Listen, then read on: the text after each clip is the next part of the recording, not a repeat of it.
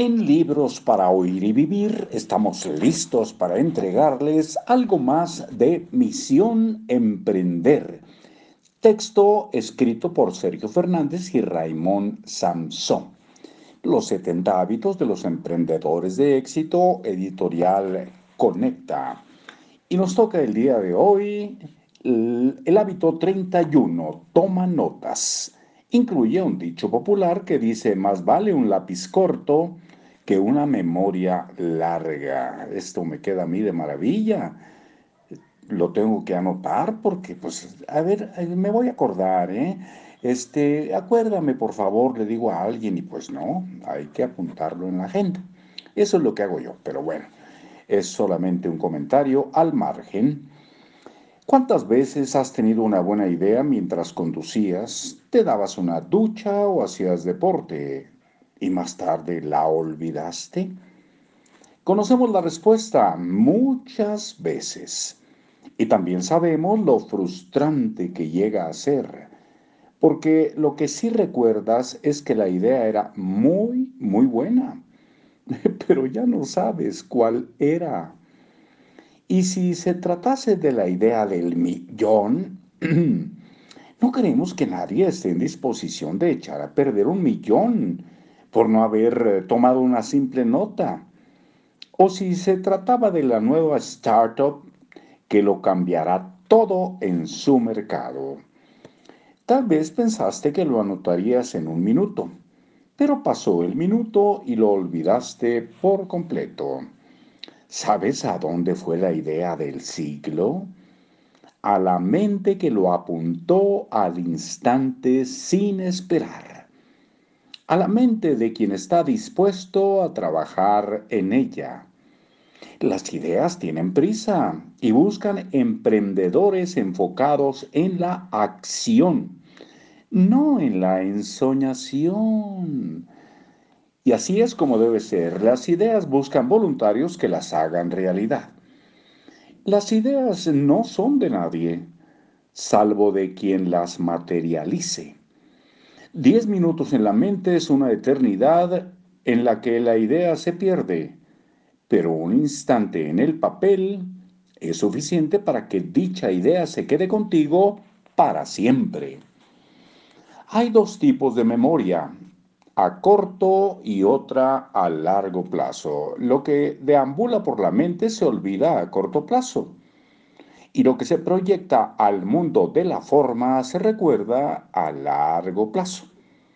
Como ocurre al utilizar una nota.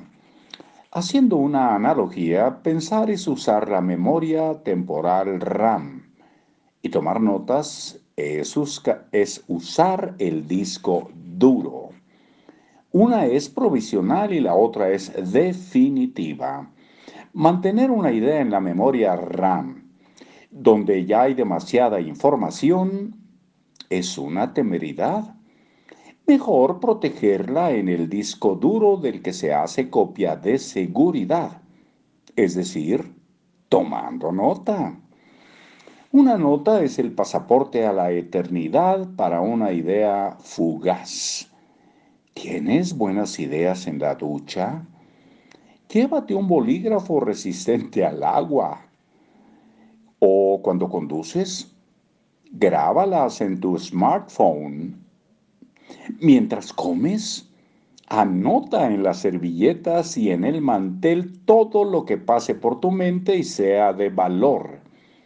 No lo dejes para después, anótalo de inmediato. Después ya estará en la mente de otro, pero no en la tuya. Y después es nunca. Aún reconociendo el valor de las ideas repentinas, muchos se resisten a anotarlas. Tienen muchas ideas buenas, pero después las olvidan todas, porque así no han de comprobarlas llevándolas a la práctica. Prefieren olvidar antes que validar. Es muy cómodo. También ocurre que cuando una idea se escribe no parece tan brillante como se antojaba en la mente abstracta. Y ello se debe a que las palabras son un corsé para el material mental. pero ese es el modo de concretarlas. Hay que vestir las ideas con palabras. Incluso si el vestido no les acaba de sentar bien. No hay que preocuparse, es una nota nada más, la idea ya se perfeccionará después. También los diamantes cuando son extraídos de la mina no parecen valer gran cosa. Hay que pulirlos como las ideas. Para diferentes personas existen diferentes modos de tomar notas. Si se trata de una sucesión de eventos cronológicos, una lista ordenada es lo adecuado. Pero si vas a necesitar la intervención de diferentes acciones o personas, como ocurre en un proyecto complejo, entonces un diagrama de Gantt es lo tuyo o es lo suyo. Dispones también de las notas de voz para ideas de aquí te pillo, aquí te anoto. Pero el sumum de las notas, lo máximo es tomar notas usando mapas mentales. Los mapas mentales son la representación gráfica y holística de una idea y sus subideas. Te permiten obtener ideas de ideas, ya que son el organigrama de las ideas, la herramienta de los genios. Según lo que se anota, puedes trabajar con ideas, inspiraciones, revelaciones, o con tareas, acciones, recados. En otra categoría, están, están buscar, investigar, aprender, están buscar, investigar, aprender, sin olvidar lo que vas a delegar, pedir, encargar. Usa un código de colores diferentes para cada categoría. La mente recuerda mejor cuantas más sensaciones perceptivas incluyes. Usa colores y formas. Y el soporte a utilizar puede ser los socorridos post-it de todos los colores y tamaños para pegar sobre cualquier superficie. Una agenda tradicional o una digital un blog para, tomar notas de ideas que necesitan ser desarrolladas, o cualquiera de las mil aplicaciones que existen para tu smartphone o tablet. Es cuestión de gustos y preferencias. Hazlo como quieras, pero por favor toma notas. Un hábito que tiene el potencial de transformar tu vida es el de llevar siempre en tu teléfono o en tu libreta diferentes listas. Lista de películas para ver. Lista de libros para leer. Lista de ideas para mejorar el proyecto. El proyecto A. Lista de temas para hablar con la persona B.